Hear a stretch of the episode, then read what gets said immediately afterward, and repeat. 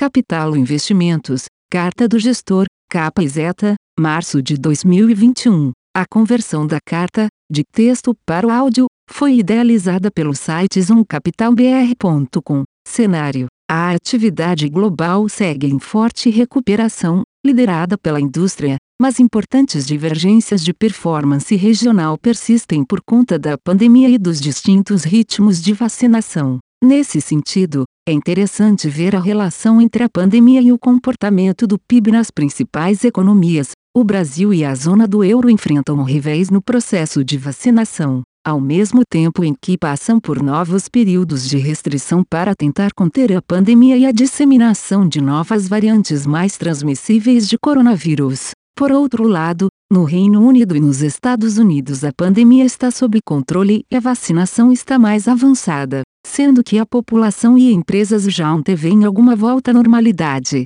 A China vacinou apenas 7% da população, mas desde o fim do ano passado vem mantendo um bom controle da pandemia, sem casos de transmissão local no último mês. Isso se reflete na velocidade de recuperação econômica. Na China, o PIB já está no nível esperado pré-Covid, os Estados Unidos devem atingir esse nível apenas em 2022 e na zona do euro, mesmo em 2022, o PIB deverá estar 2,5% abaixo do nível pré-Covid. Em geral, a evolução favorável dos processos de vacinação sinaliza uma perspectiva animadora para a continuidade da recuperação da atividade global. Israel teve queda expressiva de novos casos diários e de óbitos por Covid apenas três meses após o início da vacinação. Por outro lado, como mencionado em nossa última carta, os desdobramentos da vacinação no Chile estavam aquém do esperado e ainda inspiravam certa cautela.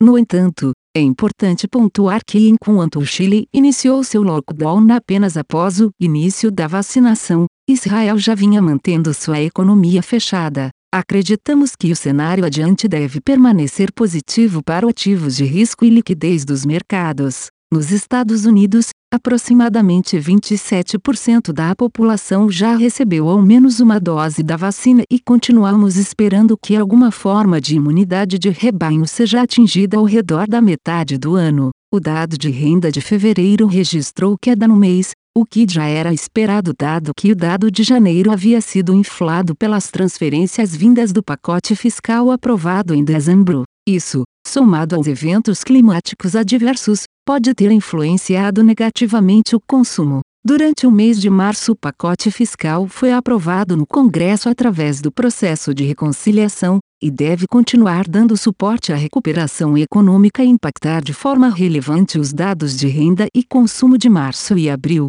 O valor foi próximo ao originalmente apresentado pelo governo de 1,9 trilhões de dólares. O Congresso também iniciou a discussão a respeito de um novo pacote fiscal, no valor de aproximadamente 3 trilhões de dólares, contendo iniciativas de infraestrutura, proteção ao meio ambiente, controle de preços de medicamentos, benefícios tributários para famílias com crianças, entre outras. Essa discussão deve envolver medidas elevação de impostos para cobrir parcialmente os custos do pacote, sobretudo no que diz respeito à reversão dos cortes feitos pelo governo anterior, como por exemplo a elevação de alíquotas corporativas e do imposto de renda para famílias de renda mais elevada. O debate a respeito desse pacote ainda está em fase inicial e deve se prolongar por alguns meses. O FOMC revisou as projeções de crescimento e inflação para cima e o presidente do FED reforçou o comprometimento com o novo arcabouço de política monetária apresentado no ano passado. Na Europa,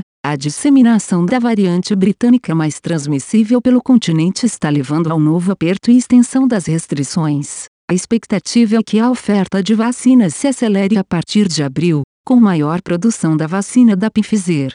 Mesmo assim, a região corre o risco de perder mais um verão antes de ter vacinado um percentual significativo da população. Dessa maneira, além de um primeiro trimestre de fraco crescimento econômico, os dados de atividade do segundo trimestre também vêm sendo revisados para baixo. Dito isso, as pesquisas de atividade continuam surpreendendo positivamente, sugerindo uma economia mais ajustada para lidar com as restrições. Além dos impactos econômicos, o atraso na reabertura da economia também deve ter desdobramentos políticos na zona do euro no próximo ano e meio. Na Alemanha, o partido da Merkel vem perdendo a popularidade que tinha conquistado no início da pandemia, o que aumenta a incerteza sobre o resultado das eleições no país no fim de setembro. Em março, o SBR reforçou seu comprometimento em manter as condições financeiras frouxas e anunciou o aumento no ritmo das compras de ativos nos próximos meses.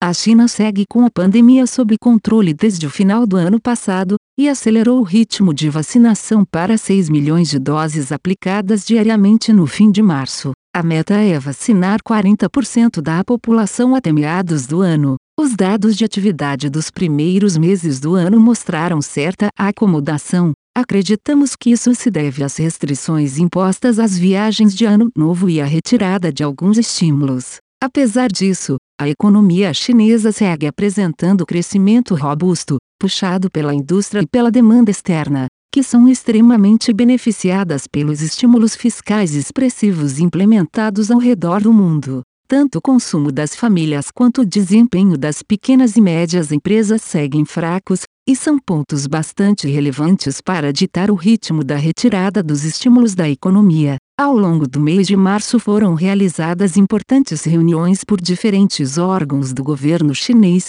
nas quais foi reiterado que os estímulos implementados ao longo de 2020 ao longo dos próximos trimestres serão retirados de forma suave. No Brasil, houve aceleração expressiva do número de casos e óbitos por Covid em todas as regiões. O processo de vacinação segue lento, com apenas 8% da população vacinada em primeira dose. Mesmo com a adoção de restrições, a mobilidade segue acima da registrada em 2020, o que deve indicar que a pandemia deve continuar avançando até meados de abril. Os dados de atividade econômica de janeiro e fevereiro indicavam um forte crescimento do PIB no primeiro trimestre, mas o recrudescimento da pandemia e a queda da mobilidade relativa devem resultar em números de desaceleração da atividade econômica no segundo trimestre. A inflação segue muito pressionada pela forte alta das commodities e pela contínua fraqueza do real. O Banco Central surpreendeu o mercado e elevou a Selic para 2,75% e ainda sinalizou uma alta adicional de outros 0,75% para a reunião de maio.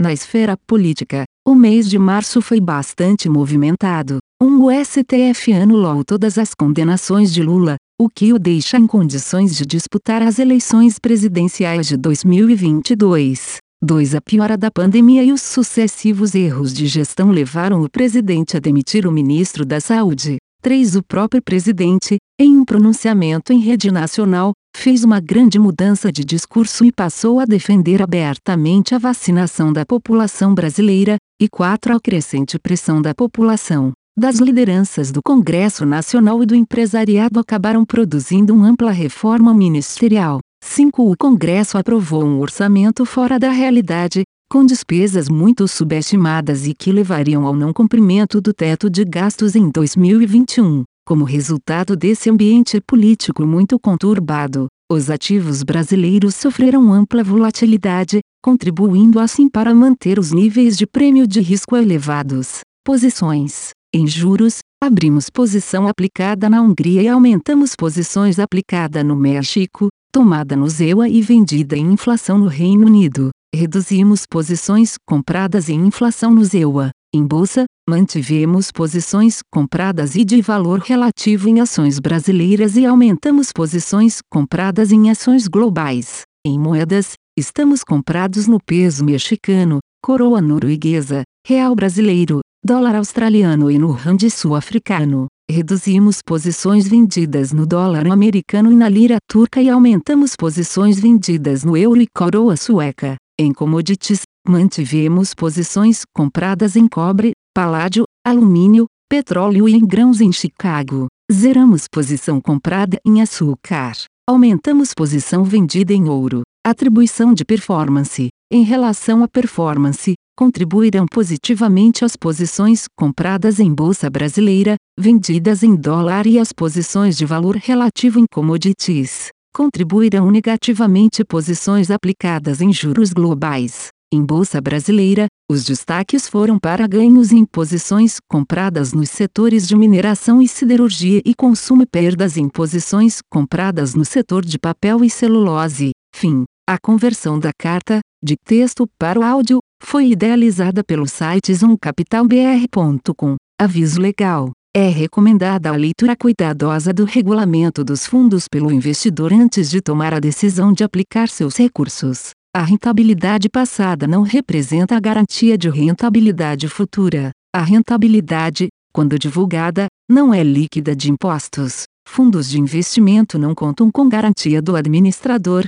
do gestor, de qualquer mecanismo de seguro ou fundo garantidor de crédito, FGC. Para avaliação da performance de um fundo de investimento, é recomendável a análise de, no mínimo, 12 meses. A gestora não se responsabiliza por quaisquer decisões tomadas tendo como base os dados deste documento. As informações aqui contidas têm caráter meramente informativo e não constituem qualquer tipo de aconselhamento de investimentos ou oferta para aquisição de valores mobiliários. Os investimentos em fundos de investimento e demais valores mobiliários apresentam riscos para o investidor.